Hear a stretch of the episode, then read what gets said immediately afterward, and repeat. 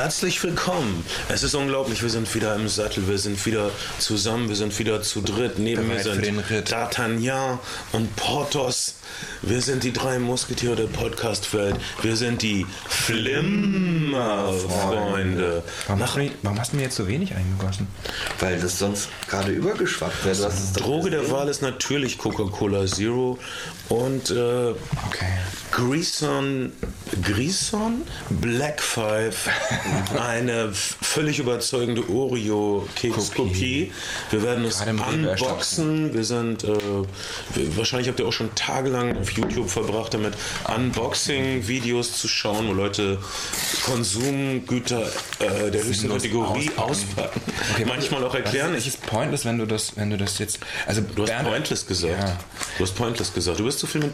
Warst du das letzte halbe Jahr nur mit Medien- und Werbetypen zusammen, Kai? Ah, nee.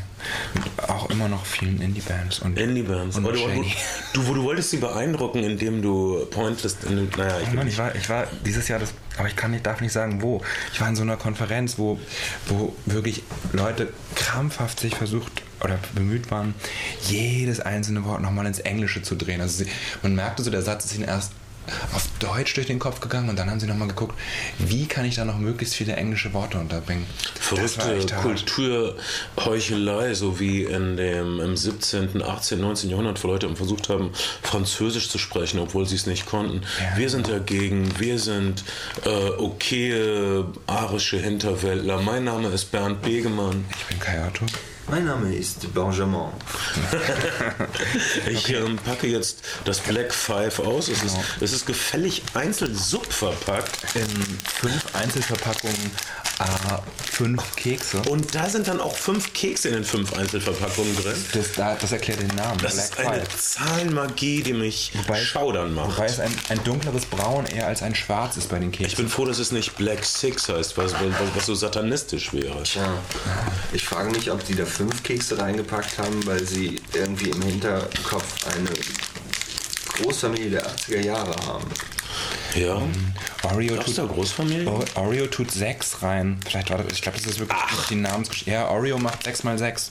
Die machen halt 5 mal 5 jetzt. Black Five klingt wirklich wie so ein ganz schlechter rassistischer Bandname. So wie Jackson, wenn einer die Jackson Five kopiert. kopieren möchte, aber, aus, aber ein Rassist ist und das nicht richtig merkt. Und dann, äh, aber wir nennen es einfach Black Five, das ist noch besser. Ja, oder wie so ein kleines, kleines Südstaaten-Soul-Label der 70er. Ich denke, diese Black Five Oreo-Kopie geht hervorragend runter mit Cola Zero. Ich will das jetzt probieren. Der Hersteller empfiehlt es in Milch zu dippen. Genau wie bei Oreo auch. Ähm, ich habe meine Milky Ways immer in Milch geschmissen, aber sie sind untergegangen. Und das waren die alten Milky Ways. Die neuen Milky Ways gehen nicht unter. Ach, ich habe die ganz lange aufgehoben, vielleicht war das dumm. In den USA schmeckt Mars wie Milky Way. Das ist auch abgefahren. Was? Ja, die Schokoriegel, die Scho du kaufst einen Schokoriegel an der Kasse, der Mars heißt, und du bekommst Milky Way. Verdammte Idioten, wissen denn überhaupt nichts? Das ist wirklich verrückt. Ähm, ähm, jedenfalls waren es eine Menge verschlungene Straßen und Wege, die uns zueinander geführt haben. Straßen, die wir teilweise alleine gehen mussten, teilweise mit verrückten Indie-Bands, die, wo du äh, Kai die DVDs für drehen musstest und wo du Ben auf der Bühne auf Tour mitspielen musstest, was uns so lange voneinander ferngehalten hat. Aber all diese Wege und Straßen haben uns zueinander geführt, wahrscheinlich mit Autos. Deshalb ist unser Thema heute. Auf Biegen und Brechen. Lass mich doch einmal professionell über. Wieso sind wir denn der meist imitierte Filmpodcast im Netz? Wenn nicht wegen dieser genialischen Übergängchen. Ich glaube auch, wir haben bessere Ratings als 90% des ZDF-Neo-Programms. Ja, äh, wobei ich das nicht kontrolliert habe, aber jetzt, wo du es gesagt hast, werde ich das kontrollieren. Ich werde überhaupt alle kontrollieren. Ähm, das ist mein Ziel. Das klingt jetzt wie Später. Olli Schulz das, aber es war gar nicht als Olli Schulz das gemeint. Was? Äh, der, der moderiert doch bei ZDF Neo und das macht Oh. er sehr gut. Ja, ich, ich war in der Sarah Kottner Show, die kam mir auch kompetent vor. Das ist, man, man, äh, man, man disst ZDF Neo, aber im Einzelnen findet man das alles toll. Das ist echt nicht richtig von uns. Ähm, das, Ja, äh, das zeigt immer, wie der menschliche. Verstand funktioniert, auf welch verschlungenen Wegen. Jedenfalls, äh, diese verschlungenen Wege haben uns dann zueinander geführt. Und unser Thema ist heute, da können wir uns nicht drauf einigen. Es geht um Autofilme, um Fahrfilme im weitesten Sinne. mein erster Gedanke war auf, aus Freude am Fahren, Drive Angry. Dann hast du aber in München angerufen und es gab Probleme. Es gab Probleme. BMW wollte uns nicht mehr als unsere üblichen 600 Euro für ihre Product Placements zahlen. Und wir dachten, das ist es uns nicht wert. Dein Vorschlag war, Ähm, Der Bundesverkehrsminister empfiehlt, glaube ich, wenn ich es recht erinnere. ja, hattest du eine Idee, wie wir Autofahrfilm-Podcasts nennen könnten, Ben? Ich hatte, ähm, ich hatte Ideen, aber die sind so scheiße, dass ich sie nicht mal aussprechen möchte. Ich finde, wir sollten jetzt alle zusammen das Rolf Zuchowski-Lied singen. Rote, grüne, gelbe Lichter, der Verkehr hat drei Gesichter. Du bist der einzige Familienvater unter uns. Das darfst du nicht vergessen. Ich finde das irgendwie unheimlich. Das ist doch vom Klassiker, was, dass ich meine Stimme so vorstellen kann, dass ich ein menschliches Chamäleon bin. Nun, Der, der Verkehr hat drei Gesichter. Da denke ich immer an diese Szenen aus Gesichter des Todes. ja natürlich, das tut doch jeder. Ben ist echt schräg drauf, Karl. Oh Mann, ich will nicht wissen, was ihm passiert. Ben hat hier in einigen seltsamen Bands gespielt. Die seltsamste Band, in der du gespielt hast, war so eine Art Live-Fetisch-Band. Möchtest du davon erzählen, Ben, bei all den Kindern, die zuhören? Ach, die Kinder können mich gerne anrufen, dann erzähle ich ihnen mal. Oh, oh mein Gott, nein, vielleicht lieber nicht. Ähm, Ähm, ist das grauenhaft. Tja, das war ziemlich. Ist das ein Pentagramm auf dem Keks? Oh Gott, die Black Five Keks haben Todes... Das sind- ist eine 5. Wenn das eine 6 wäre, wäre das ein satanistisches Oder ein. Pentagramm. Nein, es ist kein antisemitisches, satanistisches Keksprodukt. Ben, du wolltest gerade erzählen von einer Fetischband. Vielleicht... Na, eigentlich gibt es da nicht so viel zu erzählen. Man kann sich das ja auch, man kann das sehr schnell im Internet googeln und dann ähm, wird man fündig. Und Du, du warst ungefähr mit sechs, sieben Bands auf Tour. Wie, äh, wenn äh, Leute glauben das bestimmt nicht. Wie, wie hieß diese Fetischband? Oder sollen sie einfach auf dein Facebook-Profil gehen, Ja. wenn Leute das nicht glauben? ja, das finde ich besser. Okay, es ist besser. Werdet Bands Freund oder findet ihn auf Facebook und dann überwacht ihn über jeden Schritt, den er tut. Aber deine Soloplatte ist erschienen, endlich. Also damit meine ich nicht erschienen, erschienen, weil die Songs gibt es ja schon eine Weile, aber du hast sie jetzt auch als Tonträger, den man käuflich erwerben kann. Und die Songs gab es in fertiger Version noch gar nicht so lange und auch nicht alle, die auf der Platte sind. Ähm, und das stimmt, die Platte ist jetzt draußen. Sie kommt genau in vier Tagen raus. Ich bin ein bisschen aufgeregt, denn es ist meine erste Solo-Platte. Naja, wir müssen so tun, als wären wir, also ich meine, vier Tage ist ja in der Woche. Leute können sie bestellen bei Amazon, können sie sie downloaden bei iTunes. Ja, Wie heißt sie? Sie heißt Liebe zur Zeit der Automaten. Dann schau das neue CD Liebe zur Zeit der Automaten. Und bei uns heute Liebe zur Zeit der Autos. Ja, in der Tat. Wir nehmen, was wir kriegen können. Ähm, wir sprechen über die Filme Drive, Drive Angry, und Senna. Aber diese, diese Black Five schmecken genauso wie Oreos, nur, Nur genauso gut. nur genauso. Okay. Ich finde sie ein bisschen härter als die Oreos. Herber? Härter. Härter? Nicht In der härter. Konsistenz? Ja, ich finde den Keks an sich härter.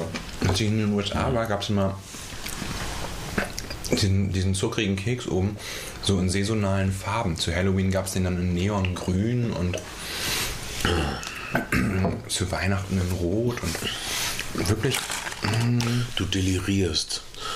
vermutlich. Du, du, du Nein, nein. träumst von Asgards Regenbogenbrücke. Ich, ähm, als ich in den USA war, das klingt ein bisschen, bisschen Das klingt werbermäßig. Ja, aber es klingt auch ein bisschen nerdig. Bin ich jeden Tag in den, in den äh, Drugstore auf der Ecke gegangen, der ein Süßigkeitenregal hatte und habe einen anderen Schokoriegel ausprobiert. Interessieren und faszinieren Süßigkeiten fremder Kulturen. Also, Jetzt habe ich es gesagt. mich auch. Mm, Aber nicht so sehr wie Softdrinks. Ich bin aber. Oh, Softdrinks, absolut, ja. meinen eigenen Podcast um, zu arbeiten, ist echt schwierig. Aber dann mein Traumziel wäre so ein Segment ähm, in der ARD-Buffet mittags irgendwas Serie. Oder im ZDF-Fernsehgarten. Ähm, Ja, immer so fünf Minuten, zehn Minuten so ein eigenes Segment zu haben zwischen den Fernsehköchen Und das wird dann heißen Softdrink-Szene mit Bernd Begemann. Und dann würde ich so. Kann man echt nicht sagen. Und dann, dann würde ich so Softdrinks vorstellen und die äh, trinken vor einem Millionenpublikum. Ich glaube, es gibt nichts auf der Welt, das ich mir vorstellen konnte, das mich so erregt. Und die Leute auch so erregt. Die erfolgreichste Harald Schmidt-Sendung, quotenmäßig, die er je gemacht hat, in seinen Late-Night-Shows, war die Sendung, wo Helmut, sein Bandleader, seinen Porsche reingefahren hat und sie den Reifenwechsel gemacht haben. Ja, natürlich. quotenmäßig alles gekillt. Womit wir auch bei Autos wären. Aber Leute, Leute wollen sowas sehen, offensichtlich. Nein, das ist einfach interessanter. Ich muss sagen, diese Helmut Schmidt-Sache mit, wenn er, Helmut? Harald, Harald Schmidt, Schmidt. was weiß ich, er ist, ich bin irgendwann Helmut der Schmidt Punkt, wechselt keine Autoreifen. Du kannst die nicht unterscheiden einfach bald. Das sind beide solche älteren, seltsamen Typen, denen man, äh, die immer so ein bisschen schroff waren, wo man aber möchte, dass es ihnen gut geht, aber wo man auch froh ist, dass sie einen nicht mehr behelligen. Finde ich, ich weiß es nicht. Ja, ich mag Harald Schmidt. Ich mag auch Helmut Schmidt. Ich mag Ja, das sage ich ja. Harald Schmidt mag ich überhaupt nicht. Nee. Was magst du nicht an Harald Schmidt, Ben? Kannst du was Seine artikulieren? komische Anbiederei, was die Deutsche Bahn angeht. Die Deutsche Bahn? Was hat er da Er hat in jedem zweiten Deutsche Bahn-Magazin ein Interview und ähm, sagt, wie toll er die Deutsche Bahn findet. Naja, er hat auch einen Werbevertrag mit der Deutschen Bahn gehabt. Er ist, er ist ähnlich wie Günther Jauch und Thomas Gottschalk, ist er sehr, sehr schmerzbefreit, was Werbung anbelangt. Sprich, man gibt ihm ein Produkt, man gibt ihm Geld und er hält sein Gesicht dafür hin. Es sind viele, als, als Bob Dylan gefragt wurde, ob er Werbung für Nike macht, hat er als erstes gesagt, klar. Also, und sein Kumpels hat er immer gesagt, ja, aber weißt du, wie viel Geld ich dafür kriege? Ich meine, das von Change in Bob Dylan. Also, vielleicht sollten wir alle nochmal nachdenken, was unsere sogenannten Sponsorenverträge betrifft. Die nicht sind. Ähm, der Film Drive ist der dritte Film meines Wissens eines äh, dänischen Regisseurs. Niklas Winding Refn, aber es ist nicht der dritte Film hat. Ich, ich, ich, ich kenne nur zwei, den, den Film Bronson, äh, eine, Art, eine Art Biopic, ein sehr freies Biopic über einen äh, legendären, gefürchteten, berüchtigten in diesem Fall, vielleicht am besten sagt man das, äh, britischen äh, Sträfling, der dauernd Leute verprügelt und äh, der Jahrzehnte seines Lebens hinter Gittern verbrachte und dort auch am besten auch, und der, der einfach an keinem anderen Ort existieren kann als im Gefängnis. Interessanter Film, der Durchbruchfilm für Tom Hardy, der übrigens der nächste Mad Max wird. Dann ein ganz seltsamer Wikingerfilm namens Valhalla Rising mit Mats Mikkelsen und jetzt Drive und vorher hat er noch was gedreht, was du natürlich kennst und ich nicht. Filme? Nein. Die sehr, die sehr bekannte und sehr geschätzte ähm, Pusher-Trilogie. Eine, eine dänische Gangsterfilm-Trilogie. Er ist Däne auch. Ist, ist, ist das nicht ein Fernsehfilm? Er hat einen Fernsehfilm gemacht, das war der Film, den er vor Bronson gedreht hat.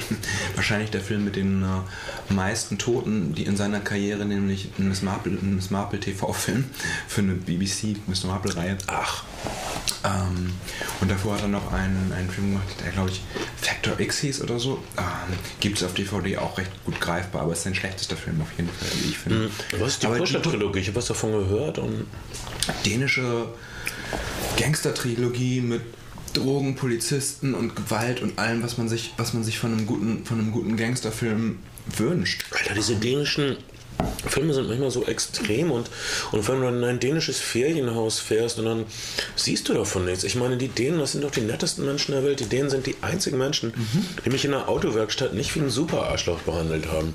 Die, in einer deutschen Autowerkstatt war das immer so, ja, hier mein Auto. Ja, das können Sie vergessen mit dem Teil. Ja, das gibt's auch gar nicht. Das können die bestellen, aber es kostet mehr als ein Neuwagen. Das ist in einer deutschen Autowerkstatt. Und in einer dänischen Autowerkstatt war das so, dass ich vorgefahren bin, meinte, ja, ich habe echt Probleme, das Ding anzukriegen. Und ich bin echt froh, ich den Und dann, oh, hat er so ein ganz besorgtes Gesicht gehabt, macht der, der Reparateur. Und dann hat er gesagt, Ole, komm doch mal her. Ja, was ist denn Banked? Oder ich weiß nicht, wie diese Namen halt heißen. Ja, stell dir vor, Ole, der Wagen von dem Herrn hier springt nicht richtig an. Oh. Und da war Bengt auch total bestürzt. Und dann meinte Ole zu mir, äh, könnten wir vielleicht mal den Motor sehen? Könnten Sie die Motorhaube für uns öffnen? Und so ganz zu dämlich. Und ich so, klar. Und ich mache die Motorhaube auf und dann dann gehen die da so ran und dann gucken die sich so an und nicken so und so, haben so ganz traurige Gesichter. Und dann fragt Bank, äh, könnten Sie mal für uns jetzt, aber nur wenn es Ihnen nichts ausmacht, versuchen, den Motor anzulassen? Und ich so, nee, ja, Ah, meint Bengt. Ah, meint Ole. Ja, da ist ein Teil kaputt. Das äh, haben wir nicht hier, das könnten wir Ihnen bestellen, das wäre dann morgen da. Aber das kostet, und dann gucken sie sich nochmal an und gucken so ganz traurig, 19 Euro. und wenn wir es Ihnen einbauen, sind wir bei, rechen, rechen, 25 Euro. Wäre das ein bisschen viel für Sie oder wäre das okay, wenn wir das machen? Ja, klar. Okay, dann machen wir das so. Und auf einmal wirst du ein Co-Verschwörer von Bengt und Ole und alle arbeiten zum Wohl deines Autos und das kostet dich 25 Euro und du gehst von der Weg und kannst es nicht glauben. Das ist Dänemark für mich. Und dann diese dänischen Gangsterfilme, so Drogen, Crack, äh, Lustmorde, perverse Lustmorde, Aber immer irgendwie Kindesentführung. immer eingebettet in, in eine, eine, eine glaubhafte Umwelt. Also du glaubst die, die Szena- Szenarien, die entworfen werden, du glaubst die Geschichte, in der das spielt. Oft sind es halt so Beziehungs-, Vatergeschichten. Ich konnte nichts glauben von Kommissarin Lund, lass uns das gleich sagen. Ich weiß, Ah, okay. The, The Killing ist wahnsinnig äh, populär. Ja. Kommissarin Lund gibt es auch in Deutschland, äh, die vom ZDF. Ich, äh, du meintest, die wäre so toll, obwohl du sie. Na, ich, ich, finde, ich finde, es hat halt viel von, von einer entschleunigten Version von Pr- Prison Break und 24. Entschleunigt Und- Arsch. Die ganze Serie besteht nur aus falschen Fährten. Aber Aber da, das tut doch, ich meine, bei Prison Break sind sie auch in jeder verfickten Folge. ja, aber sie kommen ein bisschen weiter. Kommissarin Lund baut nur Scheiße und entschuldigt sich wenn man, nicht wenn mal. man, wenn man, aber wenn man das so, wenn man sich diesem Prinzip hingibt und es ist ungefähr nach der ersten Folge klar, Ich hat bin- man eine gute ja. erste Staffel. Ich bin froh, dass ich dich zurück habe und deshalb werde ich dich jetzt nicht anspringen und äh, töten. Ich bin Aber, übrigens in Dänemark noch angespuckt worden. Ja? Ähm, Das ist vielleicht doch ein ganz übles Pflaster. Na, ich bin, ich bin halt in Schleswig-Holstein aufgewachsen und wir sind, Oh. ich und meine Eltern sind an den Wochenenden dann häufiger ins südliche Dänemark der zum Erbfeind. Wahrscheinlich Und bist du dann- angespuckt Na, worden von Leuten, deren Vorfahren an der. Düppeler Schanze gefallen sind. ähm, Ja, Da haben, das ist, Genau. das, das wisst ihr nicht, Naja, Kids, das ist Geschichte.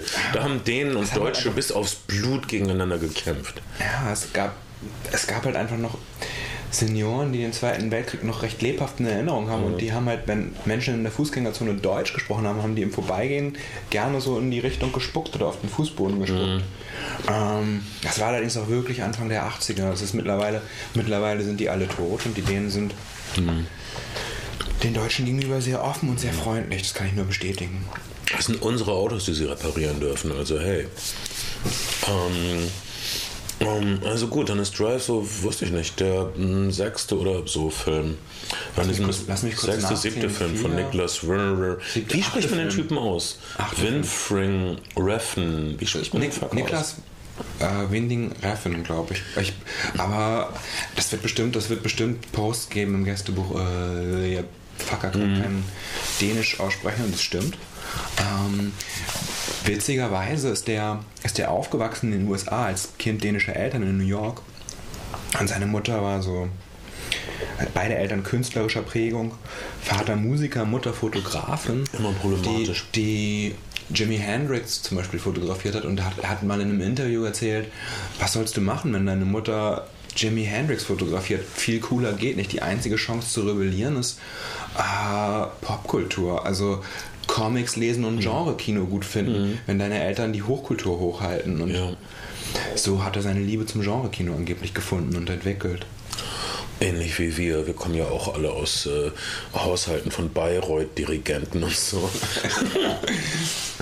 Mhm. Äh, Drive ist, äh, als ich nur von dem Film gehört habe, dachte ich, hm, das klingt ein bisschen wie der ähnlich klingende Film Driver von Walter Hill, wo es auch Ja. um einen Fahrer von Fluchtwagen geht. Aber hier ist es nicht Ryan O'Neill, sondern Ryan Gosling. Immerhin noch ein Ryan. Er hat auch noch einen Ryan als Schauspieler. Ähm, Das ist wirklich sehr verwirrend. und äh, Drive Ryan ist der bessere, bessere Film. Das können wir Ja? schon mal. Ja, hast du Driver mal gesehen von Walter? Ja, allerdings Ich hab vor den- Jahrzehnten. Ich habe den über, über einen anderen Film. Ich habe so 70er Jahre amerikanisches Genre-Kino. Aber. Driver ist ein bisschen besser in einem Punkt. Er ist mit Isabel Adjani. Und äh, Drive, der neue Film, ist mit Carrie Mulligan, die einfach nicht so gut aussieht. Ähm, die wirklich für, für ihre Darstellung allerorts so auf die Fresse bekommen hat. Echt? Ja. die Darstellung in Drive, wieso denn? Weil alle gesagt haben, super Film. Also nicht, ja, vielleicht nicht alle, Ich aber sie meisten- entzückend in Drive. Ich auch, aber sie alle haben gesagt, sie, sie würde den Kern der Rolle nicht erfassen und sie könnte Was? wirklich nicht schauspielen. Und das fand ich halt überhaupt nicht. Carrie in Education Mulligan wird, kann ich schauspielern. Wa- Was? War, war so der Tenor in den, in den amerikanischen Kritiken. Deppen. Alle guter Film, aber Carrie Mulligan, eklatante Fehl Fehlbesetzung. Also, das kann ich überhaupt nicht so sehen. Carrie Mulligan spielt die Nachbarin.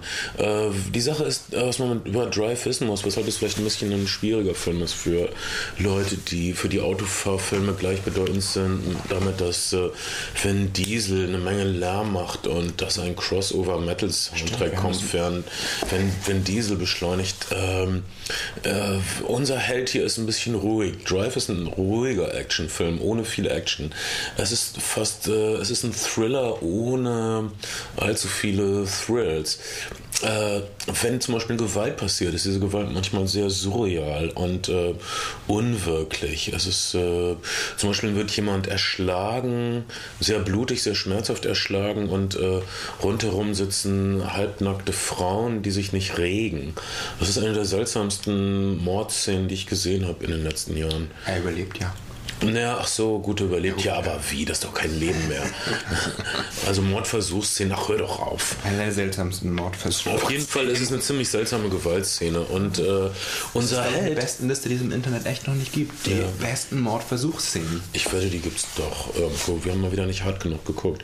Unser Held Ryan Gosling ging einigen Kinozuschauern der Vorführung, in der ich war, auf die Nerven, weil er nichts sagte. Er grinst nur komisch, aber Er hat distanziert. sich, so, er hat sich diesen, diesen Steve McQueen-Manierismus abgeschaut. Steve McQueen hat es auch oft gemacht in, äh, wie heißt der Film, der auch mit dem James Bond geremaked wurde? Thomas Crown Affair. Ja.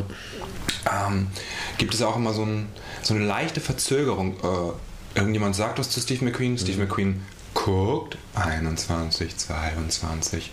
Steve McQueen grinst. Ja, das ist ein Manierismus, genau. den Ryan. Gosling hier ziemlich eins zu eins kopiert in dem Film. Ah ja, aber den er gut kopiert. Was der Regisseur offensichtlich erreichen will, ist eine Erhöhung seiner Charaktere. Mhm. Äh, wenn ich mich richtig erinnere, hat der Ryan Gosling-Charakter gar keinen Namen, oder? Er ist, ein, er ist der Driver. Genau. Er ist immer nur Er the eine- Driver. Eine, ist eine, er ist für, für, für äh, den Regisseur so eine Art mythische Figur. Also er bekommt auch nicht wirklich sowas wie eine, wie eine echte Backstory, sondern, sondern er taucht halt auf Er macht ein paar. Andeutungen. Es gibt, wir erfahren ein bisschen was über seine äh, Geschichte. Er ist wahrscheinlich, ist offensichtlich ein Flüchtling, er hat in einer, ist in einer Autowerkstatt aufgetaucht.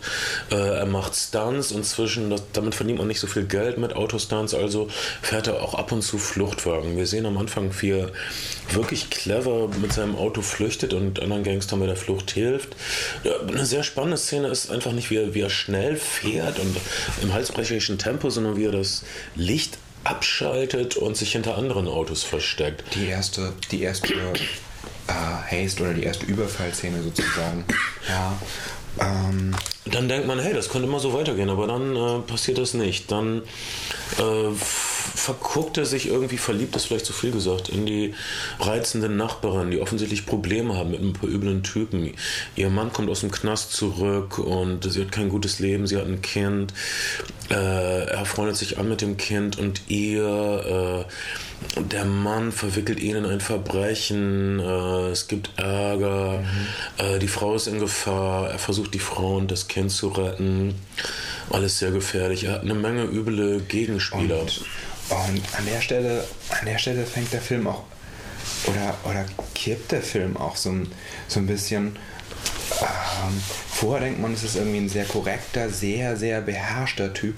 Aber nachdem er dem Mann seiner Nachbarin bei diesem Überfall hilft, und ich glaube, ich verrate nicht zu viel, wenn ich sage, dass der Typ dabei ums Leben kommt, ähm, kommt eine andere Seite zum Tragen. Es kommen so Gewaltausbrüche aus ihm heraus, die eine sehr dunkle und sehr finstere Seite Wir sehen, dass er ein. Gewaltproblem hat und wir sehen auch, dass, dass, Ja. dass dieser, dieser Hang zur Gewalt ihn immer daran hindern wird, mit dieser Frau zusammenzukommen. Carrie- es gibt diese- diese Als Carrie Mulligan ihn, ihn beobachtet, wie er äh, einmal sehr gewalttätig ist, äh, erzählen die Blicke alles zwischen den beiden. Sie küssen sich vor, ist der einzige Ja. Kuss zwischen den beiden in dem Film. Und dann gibt es einen wirklich äh, gewalttätigen Mord, den unser Held ausübt. Und er guckt die Frau an und er weiß, sie können nicht mehr zueinander. Diese Leiche liegt buchstäblich zwischen ihnen und auch das, was sie jetzt gesehen hat, wird dafür sorgen, dass das der letzte Kuss bleibt. Das ist natürlich alles sehr tragisch.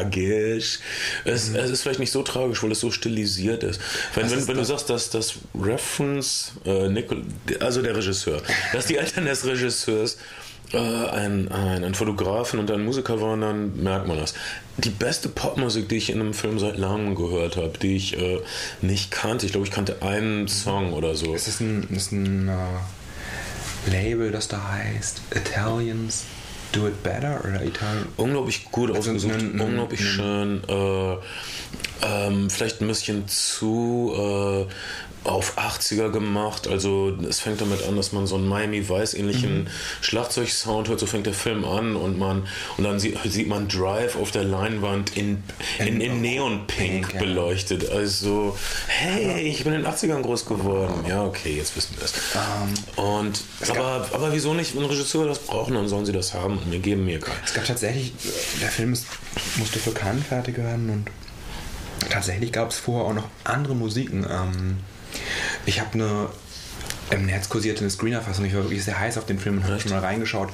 Ähm, da war eine Musik drunter von Angelo Badalamenti, dem, Ach, David Lynch, dem David Lynch House Komponisten. Und ähm, so wie ich das verstanden habe, gab es drei der vier Komponisten, die mit ähm, Tracks be betreut worden sind. Und ähm, dann wurde es eben bunt zusammengestellt. Hm. Der Soundtrack ist auf jeden Fall überaus geschmackvoll ausgefallen. Und das ist vielleicht auch das, was viele Leute dem Film vorhalten oder vorwerfen, mhm. dass er zu stilisiert ist und dass er sich seines Stils in jedem einzelnen Bild sehr bewusst mhm. ist und dass er seinen Stil sehr ausstellt. Das ist tatsächlich was, was mich an dem Film ja auch ein bisschen gekickt hat, aber ich bin, glaube ich, auch jemand, der gerne Genrefilme guckt und der. Die dann keine Genrefilme sind, sondern äh, Kunstfilme, sprechen wir es doch aus. Ja, das, das, das hier ist ein stimmungsvoller das Film. Ist, das ist ein Stück weit ein Kunstfilm, aber ich glaube, mit Genrefilmen ist es auch ein bisschen so wie mit, wie mit Pop-Songs. Es gibt schon eine Menge davon und es gibt eine Menge guter und eine Menge okay und eine Menge nicht so guter und du wartest immer darauf, dass jemand einen Twist findet, mit dem er, mit dem er nochmal einen richtig guten Popsong schreibt, der im Ohr hängen bleibt. Und Drive ist wirklich so ein, ein Film, der, der ein Genre nimmt und ein paar Drehungen und Wendungen zufügt, die man so noch nicht gesehen hat und das auf eine wirklich sehr kurzweilige Sache äh, oder Art und Weise zustande bringt. Ich bin im Sommer, weil er hier so spät ist, hier im Januar gestartet, glaube ich, mhm. ähm, angelaufen ist, bin ich nach Frankreich gefahren, um den Film dort im Kino zu sehen. Wir sind hier, ich habe gewartet, bis wir hier hinkommen. Ich hatte so ein Gefühl, Drive ist ein Film über einen gewalttätigen Schlafwandler. Würdest du das so stehen lassen? Ich, Schlafwandler, weil er, so ein, weil er so eine Träumerfigur ist und immer so leicht. Er scheint zu träumen. Naja, es wird auch viel mit Zeitlupe gearbeitet. Es ist wirklich mhm. immer so alles ein bisschen surreal traumhaft, ja. Um, ja, also er, er, er, schaut das Kind und die Frau so sehnsuchtvoll an, so als ob sie das Leben hätten, zu dem man keinen Zugang mehr hat. Ähm, es, es, ist so, als, als würde er einen aus einem Aquarium raus angucken, durch, durch dicke Aquariumscheiben. Ja, also ich, ich, ich, ich, kann verstehen, dass Leute das nervt. Also du willst du äh, Drive, das scheint um Unverfolgungsjagden zu gehen, du willst Action. Ja, es gibt äh, Gewalt, aber die Gewalt hier macht keinen Spaß. Die Gewalt hier ist nicht Quentin, Quentin Tarantino-mäßig ah. überhöht und schnell und witzig oder ironisch oder irgendwas. überhöht, das muss man. Ach so, ja, aber sie, sie, sie, ist, nicht, sie ist nicht so überhöht, wie wenn sie so holen würde. Sie ist irgendwie so, das darf doch jetzt nicht wahr sein, mäßig überhöht. Ja. Ähm, und sie ist, äh, ich finde das toll, wenn ein Regisseur es schafft, dass wir die Gewalt in seinem Film nicht genießen können. Ich wir sind, wir sind ein bisschen äh, angeekelt und angewidert. Wir sind, wir sind auch enttäuscht von unserem Helden, dass, dass er sowas tut. Also eigentlich ist das ein fantastischer Effekt, den man erreichen kann. Aber Schlafwandeln passt vielleicht gar nicht, gar nicht so schlecht. Ähm, der Niklas Winding Reffen hat lange Zeit vor dem Film in Hollywood verbracht hat, sollte eigentlich einen Film machen mit Harrison Ford in der Hauptrolle, in der Harrison Ford am Anfang des dritten Aktes sterben würde. Und äh, sie hatten also, es war so eine Art Versuch, Harrison Ford in seiner späteren Karriere nochmal neu zu positionieren, nochmal Altersrollen für ihn zu finden und einen, einen, fähigen europäischen Regisseur dafür an Bord zu holen. Und das ganze Projekt ist dann auseinandergefallen ähm, von dem Tag an, von dem Harrison Ford gesagt hat, Ich will nicht sterben. Und das Drehbuch beiseite fiel. Und, Ähm, dann ist Ryan Gosling auf, auf ihn zugekommen und hat gesagt, lass uns, lass uns diesen Film machen. Und sie hatten ein Treffen in einem Restaurant in Los Angeles. Niklas Winding Reffen war komplett auf, auf Grippemedikamenten, hatte höchstes Fieber, hat kein einziges Wort gesagt während des Meetings und äh, hat dann nur noch am Ende des Meetings darum gebeten, nach Hause gefahren zu werden. Und Ryan Gosling, der unbedingt mit ihm drehen wollte, hat ihn nach Hause gefahren. Äh, Niklas Winding Refn hat am Radio rumgespielt, die Sender durchgesäppt und irgendwann lief, ist, heißt die Band Ario Speedwagon oder er? Es ja. Can't Fight This Feeling. Ja. Also so wirklich Classic Rock und er ist komplett in Tränen ausgebrochen. Und da hat er gesagt, wäre ihm klar geworden, dass der Film von jemandem handelt, der durch die Nacht fährt, weil das die einzige Erleichterung ist, die er hat in seinem Leben und die einzige Art und Weise abzuschalten und durch die Nacht zu driften. Mhm. Da, davon würde sein Film handeln. Und ja, daraus ist Drive Poetisch. geworden. Poetisch. Also ich kann verstehen, wenn Leute enttäuscht sind von dem Film, aber äh, für mich persönlich war es ein großer Genuss. Und ich, äh, Viele finden ihn noch nur- unrund wegen des Ja. Endes, was wir jetzt nicht vorwegnehmen, aber also mir hat das alles eingeleuchtet. ja. Ich habe leider viel zu wenig von dem Film gesehen, als dass ich mir irgendwas darüber erlauben könnte zu sagen. Schade. Ach, wir hören nicht über gern reden, auch wenn es über Chameleons ist. Während wir hier sprechen, laufen äh, Bens Bildschirmschule. Das sind äh, also Echsen. Äh, eigentlich sind das alles Chameleons, Das sind oder? alles Chamäleons, ja. Wow, und ich dachte, du wirst generell fasziniert von Tieren, aber du scheinst am meisten fasziniert zu sein von Chamäleons. Das sind wundervolle, kunstvolle Aufnahmen, die du selbst gemacht hast. Nein, nein, nein, die habe ich nicht selbst gemacht. Oh. Und, aber du hast dich nie der Terroristik äh, zugewandt, oder? Doch, hast, natürlich. Hast du? Ja. Du hattest ein hast, hast, du, hast, du, hast du Geckos oder äh, was hast du gehalten? Ich hatte lange Zeit ein paar Schlangen und ich hatte auch Ah, okay. Geckos und ich hatte Skinke. Hatte so ziemlich alles an Echsen, was man erlaubterweise halten darf. Das ist echt cool. Es ist ein bisschen schwierig mit Luftfeuchtigkeit und Temperatur genau einhalten und so. Das ist schon, schon, schon nicht ganz ohne, oder? Ich glaube, es ist nicht schwieriger als Spinnen zu halten. Ah, stimmt, ich habe Vogelspinnen gezüchtet, jetzt habe ich es gesagt. Ähm, Oh, oh, das ist prollig. Das ist prollig, Vogelspinnenzüchten. ja, eigentlich Hey, nicht. es ist aber noch, das geht noch viel weiter. Kai Otto hat ähm, Vogelspinnen aus Südamerika nach Europa geschmuggelt. Das stimmt. Und, Echt? Und Witwen und, und Jagdspinnen. Kacke. Ähm, ihr seid echt hardcore. Aber das ist- das ist- das Was uns zu dem 15 Film Jahre Drive Angry mit Nicolas Cage bringt, ähm, das ist das Gegenteil von Drive. Obwohl es genauso klingt. Ich meine, Drive Angry, Drive, da kann man sich schon mal leicht vergreifen im Mediamarkt. Und äh, naja, und wenn man. Ein Äh, gutes Double Feature eigentlich. es war ein tolles Double Feature. Ähm, wenn ihr, wenn ihr durch, durch Drive in so einen tranceartigen Zustand kommt, wird durch Drive Angry ziemlich aufwecken. Mit einer Menge Gewalttätigkeit, die zum Genießen gedacht ist. Oh, ja, wirklich. Der Film ist, der, der Film ist wirklich, wirklich toll. Ich habe ihn leider nicht im Kino gesehen. Du hast ihn im Kino gesehen und es ist äh, kein 2D, sondern ein 3D-Film. Ich habe mir im Kino gesehen, am 11. habe ich mir nochmal auf Blu-ray gekauft, als er 6 Euro gekostet hat. Was für, weil, was für ein guter Deal. weil er so spaßig ist. Ja, ich habe die DVD. Ähm, ich fand es auch wirklich, wirklich super. Es ist ähm, äh, Nicolas Cage in quasi einem 70er Jahre Genrefilm mit Gewalt völlig over the top Und völlig, Satanisten. völlig comedyhaft genau das genau die Unbeschwertheit die das 70er Jahre also wenn du so, wenn man so einen äh, italienischen Poliziotesco-Film sieht diese Filme in denen Thomas Milan und so durch die Straßen fallen und Leuten in den Kopf schießen und es keinerlei Konsequenzen Mhm. hat und sie das total hemmungslos und mit offensichtlicher Freude und einem schönen Soundtrack machen das ist Drive Angry aber der Film war ein Aber besser, oder? viel. Ja, Nein, besser, besser. Besser ist echt hochgegriffen, weil diese italienischen Genrearbeiten schon fantastisch sind. Aber er ist auf jeden Fall sehr gut. Ähm, er ist in 3D fotografiert worden. Ich habe ihn in 3D projiziert gesehen. Und das ist wirklich mit 3D-Kamera aufgenommen worden, nicht projiziert. Und es fliegen dauernd Sachen auf die Leinwand. Okay. Äh, Projektile, äh, natürlich Gliedmaßen, Köpfe, was du willst. Und Trümmer. Oh Gott, hat der Film viele Trümmer. Äh, es ist so, gleich am Anfang wird das so klargestellt. Ähm, es gibt einen schlimmen Autounfall, der von Nicolas Cage verursacht wurde. Da sind so drei Typen oder so. Vielleicht nur, er fragt sie und die wollen es nicht sagen und dann schießt er ihnen erstmal einen Fuß weg und so. Dann schießt er ihnen alles mögliche andere weg. Dann kommen dann so zwei junge Leute. Was ist das denn? Und er guckt sie so an und sagt, äh, ach, ich, ich möchte, möchte nicht so viel erzählen. Jedenfalls, ähm, Nicolas Cage ist natürlich aus der Hölle entkommen, um ähm, die Leute zu jagen, die üble Tochter. Satanisten, die seine die die Tochter seiner Tochter, also seine Enkelin, entführen, um sie natürlich zu schlachten, um natürlich Satans Wiederkunft auf Erden zu ermöglichen. Das, äh, das passiert ja jeden Tag. Nur dieses Mal trifft er auf Amber Heard, äh, eine total nett. Die Sache ist, dass jeder in diesem Film kommuniziert ausschließlich über Gewalttätigkeit. Er trifft diese total nette Serviererin, Amber Heard, an, äh, die wirklich gut aussieht, eine der wenigen bekennenden Lesben Hollywoods. Die meisten sagen immer, sie wären bisexuell. Also ich muss sagen, alle Leute, die sich direkt bekennen zu ihrer mh, Ausrichtung, ob das nun Amber Heard ist oder dieser Typ aus äh, How I Met Your Mother. Oder demnächst John Travolta. Alter, John Travolta, sechs Masseure. Wobei von eine Klage jetzt gerade wieder zusammengebrochen ist, weil der Typ sich so im Datum vertan hat, dass John Travolta wohl angeblich zu der Zeit in, Alter. in New York gewesen ist. Das ist sowieso alles Schwachsinn. Wir haben Fotos von John Travolta, wo er, Typen- weiß ich nicht, neben seinem Privatflugzeug rumknutscht mit Männern und so. Natürlich ist der Typ. Ähm, hast du das mitgekriegt, dass er äh, diesem einen Natürlich Typen ist das ein Scientologe.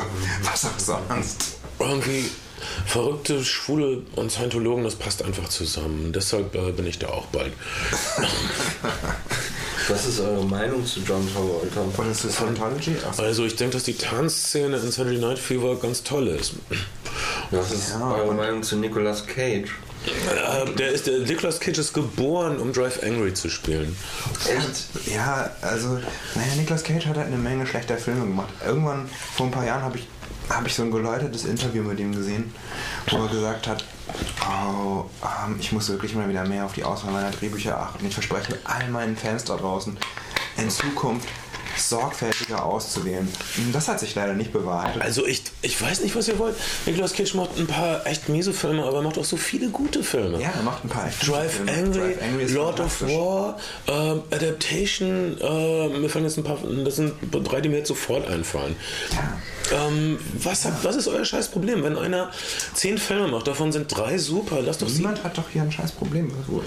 Also, ich, ich, mag, ich mag dieses Nicolas Nur weil Cage du Bashing und nicht. Nicolas Cage in den 90ern mal ein Paar waren. Du sagst also, dass ich ein scheiß Problem habe, ja?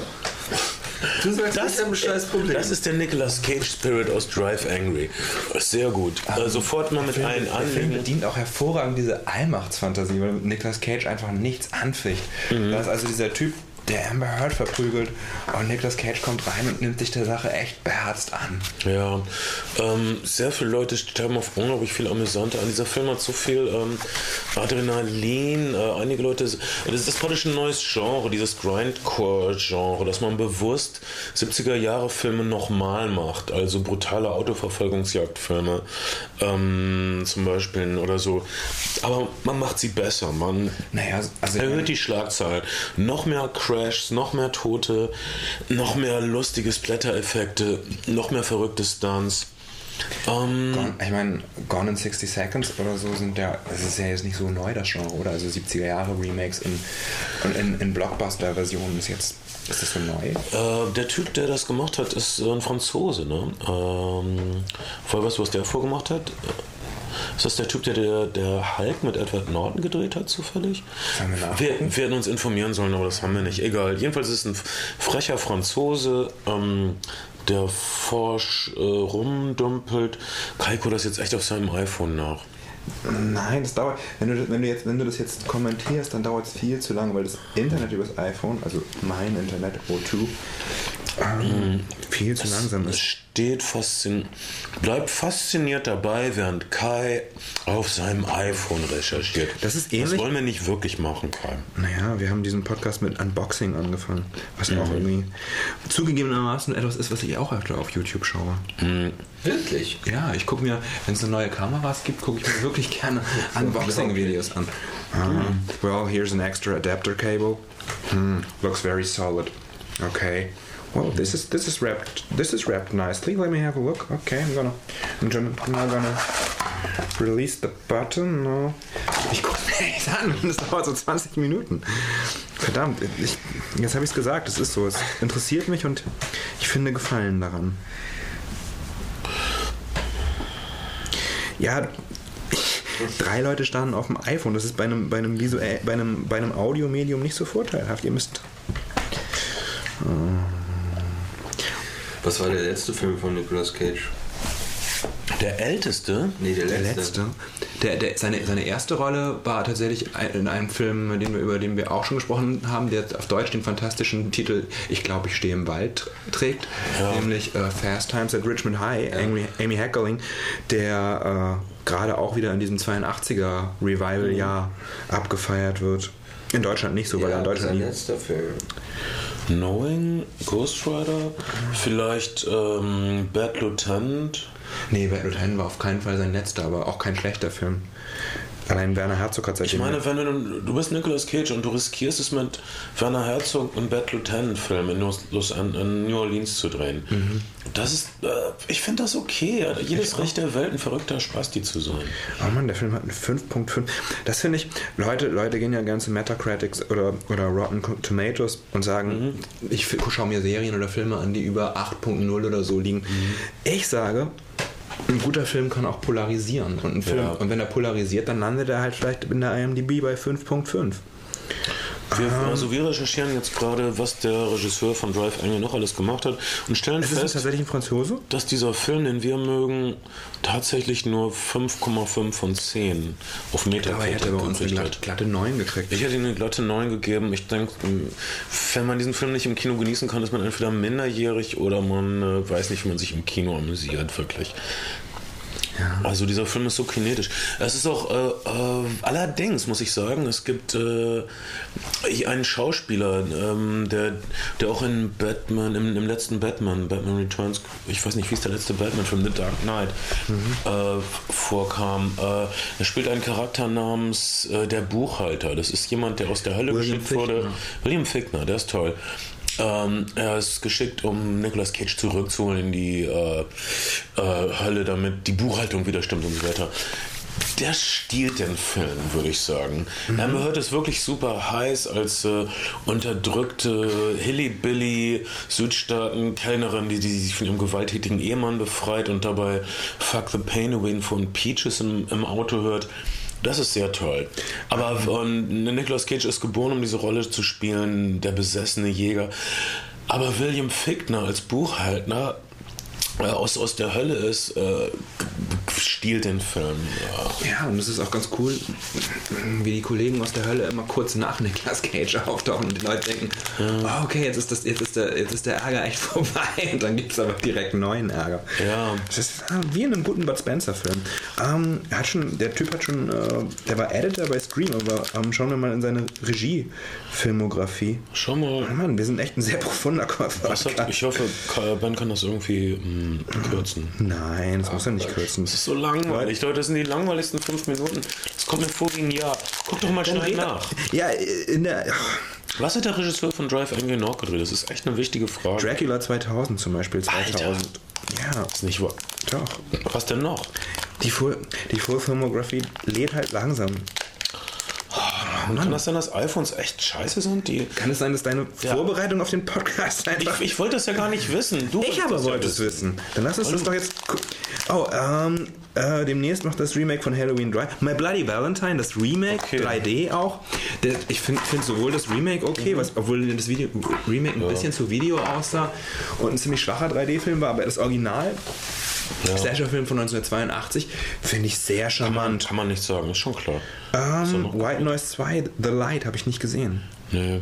Dracula 3, Straight to Video, Dracula 2, Meine Güte. Ascension Straight to Video, Dracula 2000. Also das, das letzte war wirklich. My Bloody Und Valentine. äh, The Prophecy 3, The Ascent, So äh. Straight to Video. Also irgend so ein Typ, der nur so absolute B aber alles, direkt Video aber alles Sachen Genre, gemacht hat. Mhm. alles Genrefilme. Kann man nicht sagen. Und Drive Angry ist ganz hervorragend. My Bloody Valentine würde ich zum Original und nicht zum Remake raten. Ja. Ähm, ich kann, obwohl unser alter Benjamin Mark mochte das Remake, aber er war sehr glücklich, als er das 3D im Kino ja. gesehen hat. Ähm, also können wir jetzt nichts zu sagen. Auf jeden Fall, ähm, hier hast du einen, äh, offensichtlich einen Handwerker, ein Typ, der ewig Filme macht, äh, ohne groß was zu erwarten. Äh, Drive Angry war tatsächlich kein Kinohit, aber es scheint ein sehr großer Seller auf DVD zu sein und auf Blu-ray. Weil er jetzt schon 6 Euro kostet? Mm, das, das, das war ein super Dumpingpreis. Aber jetzt inzwischen, ich, den, ich sehe den immer in den Top 20 und den beliebtesten irgendwas. Ich glaube, der ist sehr gut verkauft. Ähm, weil Leute einfach wissen, dass wenn sie ihre Heimkinoanlage füttern mit Drive Angry, dann wird alles voll ausgekostet. Die, die, Leinwand ist wirklich Damn. voll. Äh, der Surround Sound bullert aus allen Ecken. Und, äh, und jedes Mal, wenn du das Gefühl hast, was soll das? Passiert wieder irgendwas unglaublich Furchtbares. Der Anführer der Satanisten ist übrigens äh, der Vater von äh, Bella aus Twilight, der diesmal keinen Schnurrbart mehr hat, sondern ein echt perverser Typ in einer Lederhose ist. Der kommt so rüber wie so ein Rockstar-Satanist. Äh, mit Hang zu verzögerter Gewalttätigkeit, äh, was ein ideales ähm, Yang zu Nicolas Cages unmittelbarer, eruptiver Gewalttätigkeit ist. Für mich ist dieser Film absolut rund. Ja, ich würde auch die neuen stehen lassen und zum dringenden, sofortigen Kauf, Download, bezahlten Download wohlgemerkt ja. Oder bezahlten Stream. Drive Angry ist ein Film, der einfach nicht aufhört. Äh, also du hast, äh, du hast äh, eigentlich nie so Momente der Stille oder Meditation, wo ich sagen würde, Drive ist eine einzige Meditation. Da ist selbst die Gewalt hat teilweise was Meditatives manchmal. Ähm, und ähm, aber hier, hier geht es immer nur darum, dass man kann Konflikte nicht durch Reden lösen. Das ist, das weiß ich jetzt, wo ich Drive Angry gesehen habe. Und vor allem, wenn du es mit verrückten Satanisten zu tun hast, äh, da musst du einfach äh, Körperteile entfernen oder sie hören nicht auf. Ähm, ich frage mich, ob wir, ob, wir ein, ob wir ein gutes Standing in den deutschen Justizvollzugsanstalten haben bei unseren Hörern, also ob wir Hörer in den deutschen Justizvollzug erstatten. Falls ihr in deutschen Justizvollzug, ich dürfen die ins Internet nachher, ja. wird ihnen das nicht verboten wegen Kinderpornografie und so? Warum sind denn alle Straftäter gleich Pädophile? Sind sie das? Nicht? Okay, ich weiß ja nicht so viel drüber. Jedenfalls, ähm, wir empfehlen Drive Angry, aber nur, wenn er ein ähnliches Niveau hat wie wir. Und äh, die Wahrheit ist nämlich sechs Monate Pause, weil Ben gegen seine Bewährungsauflagen verstoßen hat. ja, es ist wahr. Und äh, man muss jetzt demnächst umziehen, weil hier ein Spielplatz in der Nähe ist. oh Mann, das ist wirklich nicht witzig. Das ist nicht witzig, ich war tierisch lustig. Ich bin total am Schmunzeln.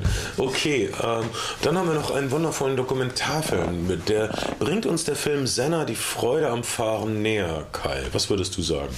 Absolut. Senna, Senna ist aus vielerlei Gründen ein interessanter Film. Es ist ein, Dokumentarfilm über den tragisch verstorbenen äh, brasilianischen Nationalhelden Ayrton Senna. Es ist der unerwartete Hit der Saison 2011 in einigen Ländern gewesen. In Deutschland nicht so sehr, in England aber, aber wirklich ein großer Kinoerfolg, der ähm, zeigt, dass die digitale Projektion in vielen Kinos die 3D ermöglicht, nicht nur, nicht nur ein Gewinn für die Blockbuster ist, sondern auch für das Independent-Kino. Denn Senna ist mit ganz, ganz wenigen, in Anführungszeichen, Kopien in England gestartet und hat sich einfach über äh, Mund-zu-Mund-Propaganda, Mund-zu-Mund-Propaganda gibt es gar nicht, es gibt Word of Mouse oder es gibt Mundpropaganda, glaube ich. Mund-zu-Mund-Beatmung. Ja, das ist, ähm, die nichts bringen soll, habe ich jetzt gehört. Ähm, aber ich bin noch kein Ersthelfer. Mm. Also zumindest erotisch. Das ist ein gutes Vorspiel. Hm. Je nachdem, okay, jetzt erzähl weiter. Ich habe jetzt gelesen, wie man Katzen rettet, wenn sie ertrinken. Man hält sie okay. am Hinterbein, hält sie hoch und dann läuft das Wasser wieder raus. Alter, wer wird denn Katzen retten? Pervers. ähm, jedenfalls, der Film kam so erfreulich an beim Publikum, dass in kürzester Zeit viel, viel mehr Kopien benötigt wurden. Und, und war das ursprünglich ein 3D-Film im Kino? Nee. Aber dadurch, dass du halt auch 2D-Filme ja noch, also hm. 3D-Projektionen sind ja von einiger, einigen Problemen noch geplagt, was Kontraste, Helligkeit anbelangt. Dadurch, dass der Film aber, ähm, dadurch, dass du diesen Adapter einfach abnehmen kannst und auch 2D-Filme digital projizieren kannst, musst du halt nicht teuer 35 Kopien nachfertigen lassen im Kopierwerk, sondern kannst im Grunde genommen einfach drei neue Festplatten kopieren und, und die rausschicken an die Kinos. Das heißt, wenn du merkst, dass ein Film gut funktioniert, kann, kannst du den Kopienbedarf gerade auch kleiner Kinos viel besser decken. Mhm. Wenn äh, Kinos, die in den Erstwochen, in den Startwochen keine, keine Kopien bekommen haben, weil sie in der Provinz waren und es nicht genug Kopien gab, jetzt Kopien brauchten, haben sie die halt bekommen. Ähm, aber das, das, nur, das nur als Randerscheinung zu dem Phänomen Senna. Der Film selbst dokumentiert mit ganz hervorragendem Material die Lebensgeschichte des Ayrton Senna, der als kleiner Kartfahrer anfängt und wahrscheinlich der beste Formel 1 Rennfahrer aller Zeiten bis zum Auftreten Michael Schumachers zumindest ist oder gewesen ist. Und das Tolle an dem Film, ich muss sagen, ich interessiere mich komplett überhaupt nicht für Autorennen, jedenfalls nicht für Formel 1, hm. ähm, ist, ist, die, ist die Geschichte, die er erzählt. Er erzählt also diesen, die Geschichte dieses brasilianischen Jungen, der zum Nationalhelden aufsteigt ähm, und zum besten Rennfahrer aller Zeiten wird. Und er erzählt die, äh, die Rivalenschaft zu, heißt der Alan Prost? Der, ja den, der zweite gute ähm, Rennfahrer der 80er Jahre, wie die beiden sich erbittert bekämpfen, auch mit unfairen Mitteln an ihren Autos rumfummeln. Und er erzählt es vor allen Dingen in einer Materialfülle, die heute so nicht mehr möglich wäre. Denn damals gab es keine Mixed Zones, keine, also das, was mhm. heute sozusagen die Zone ist, in der sich Presse und mhm. Fahrer begegnen, sondern die Presse ist überall mit hingekommen, in die Fahrermeetings, mhm. direkt nach dem Rennen, in, den, in, den, in die Werkstatt, wenn Teile nicht funktioniert haben, Mechaniker angeschrien worden, mhm. aber auch wenn der Vater herzlich umarmt wurde und sowas gesagt oder wie äh, ich liebe dich und, und das bedeutet mir alles oder so, dann war die Kamera ganz nah dran. Also diese, diese ganzen wirklich kostbaren Momente, die du heute in einem sehr sauber vermarkteten Sport nicht mehr finden würdest, die findest du. Und ähm, auch ein paar lustige Seiten, Seiten äh, Episoden, was so das Verhältnis zu Frauen und vermeintlichen Boxenludern in der Formel 1 anbelangt. Da gibt es also, Alain Prost ist in der, in der französischen Talkshow und die äh, Moderatorin sieht offensichtlich ausgesprochen gut aus und trägt einen sehr kurzen Rock. Und ähm, sie stellt ihm so ein paar Fragen zum Fahren und er sagt, naja, wenn sie es nicht können, könnte ich ihnen ein paar Fahrstunden geben, meint die Moderatorin mhm. äh, auf meinem Schoß. Und die Moderatorin sagte, oh, geben Sie Ihrer Ehefrau auch Fahrstunden? Woraufhin er ziemlich betroffen schweigt. Ja, das ist offensichtlich eine Spaßbremse, die überhaupt nicht verstanden hat, worum es geht beim Autorennen. Und ähm, das ist, das ist, wirklich, das ist wirklich toll, mit welchem, mit welchem Ehrgeiz der Typ fährt und unter welchen Bedingungen und wie sich diese Karriere entwickelt mit allen Ups und Downs und Sperren, die es gibt und Ungerechtigkeiten, die ihm widerfahren. Und ähm, das ist, das ist wirklich ein großes Drama, dem man gern zusieht und dann eben bis zu seinem sehr tragischen und frühen Ableben, was nur dadurch zustande gekommen ist, dass ein Teil in dem Auto scheiße falsch platziert war und ihn irgendwie quasi am Hals durchgetrennt hat. Sonst war sein Körper komplett unversehrt. Der Auto, das Auto war relativ sicher konstruiert, der Unfall war relativ unproblematisch, aber ein Teil stand einfach über und hat ihn hier getroffen. Zwei oder drei Zentimeter weniger und er hätte es komplett unversehrt überlebt. Was wusste ich nicht? Ich, dachte, ich hatte halt mal gehört, er war von einer Wand gefahren oder ja, so. Ja, aber, aber komplett, das Auto war halt gut gebaut. Oh mein Gott. Komplett unversehrt. Er hatte auch vorher einen Crash, bei, bei dem er eigentlich hätte sterben müssen und bei dem er unversehrt ausgestiegen ist. Und er hat ja auch sehr an Schicksal und an Gott geglaubt und hat immer gedacht, da oben wäre jemand, der auf ihn aufpasst. Ähm, ja, das wäre jetzt, wär, so. wär jetzt bewiesen, dass das. Ähm, also, seitdem sind äh, die Sicherheitsbestimmungen in der Formel 1 ja auch äh, nach seinem tragischen Tod äh, verschärft worden. Seitdem gab es, glaube ich, keine. Doch, es gab noch Formel 1-Tote danach. Ja? Ja. Ich Aber weiß jetzt auf jeden Fall nicht mehr so viel wie vorher. Auf jeden Fall gibt es jetzt viele das längere, das wird, das wird auf jeden viel Fall breitere Sicherheitszonen. Es gibt keine Wände mehr, mhm. keine Mauern mehr und so weiter. Äh, es gibt so Kiesbetten mehr und was weiß ich. Also wenn Leute abkommen. Aber, aber es ist wirklich cool an dem Film. Du siehst, du bist bei diesen Fahrermeetings, bei denen die Rennleitung völlig diktatorisch Regeln festlegt, mhm. dabei und siehst, wie ähm, äh, sich Ayrton Senna ereifert über diese Regeln und wie er die Fahrer aufbringt und sie abstimmen lässt, mhm. damit, es, damit es Regeländerungen gibt.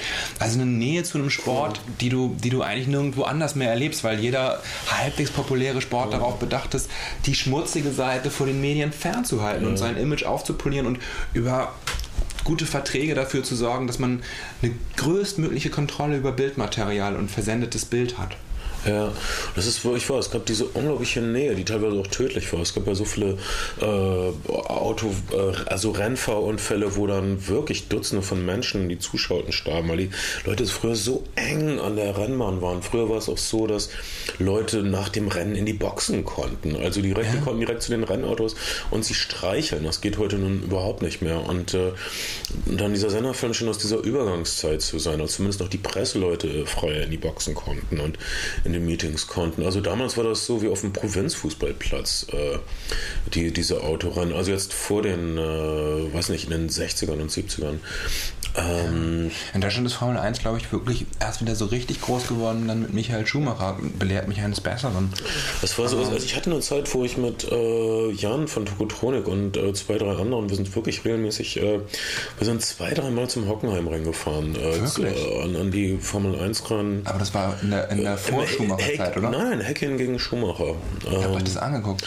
Absolutes Drama. Und dann war das, ähm, am ehrlich sein, die Fans waren ein bisschen eklig, die dann so, wenn also einmal ist Hacking verunglückt und dann die Schumacher-Fans so, ich fand, und das, das war, ich meine, ein gefährlicher Unfall. Ich meine, die sollten froh sein, dass der Typ lebt. Ich fand's, ich fand's suspekt, dass ähm, da, wo ich herkam, Leute an den Wochenenden Ferrari-Fahnen von ihren Balkons mhm. hängen, hängen hatten, dass Ferrari-Wimpel in allen tiefer gelegten und Golf 3 waren. auf den Straßen nur Laders und so. Ah, und das so auf den Straßen, auf den Straßen nur Laders und, äh, und, und, und Gespänne, die von Kühen gezogen wurden. Ja, so war das in Neumünster. das war eine schöne Zeit. Aber als sie dann fließend Wasser bekommen, war das alles vorbei. Ähm, ja, ähm, nur noch mit Gondeln.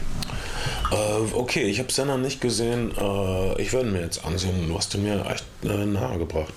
Ähm, wir sind einfach sehr glücklich, wieder bei euch sein zu dürfen. Wir planen euch wöchentlich zu erfreuen mit äh, unseren bescheidenen Einsichten in die Welt der bewegten Bilder und der übersteuerten äh, Lärmsoundtracks äh, für privates Heimsurround, irgendwas Erlebnis.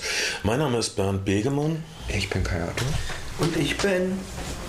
Zusammen sind wir die Flimmerfreunde. Und hey, wir versuchen euch zu hören. Und zwar jetzt. Das ist schwierig. Ihr könnt uns ganz leicht hören, indem ihr uns abonniert. Bitte empfehlt uns weiter. Liked uns auf Facebook, iTunes, was immer. Wir möchten nichts als für euch da sein. Bis bald.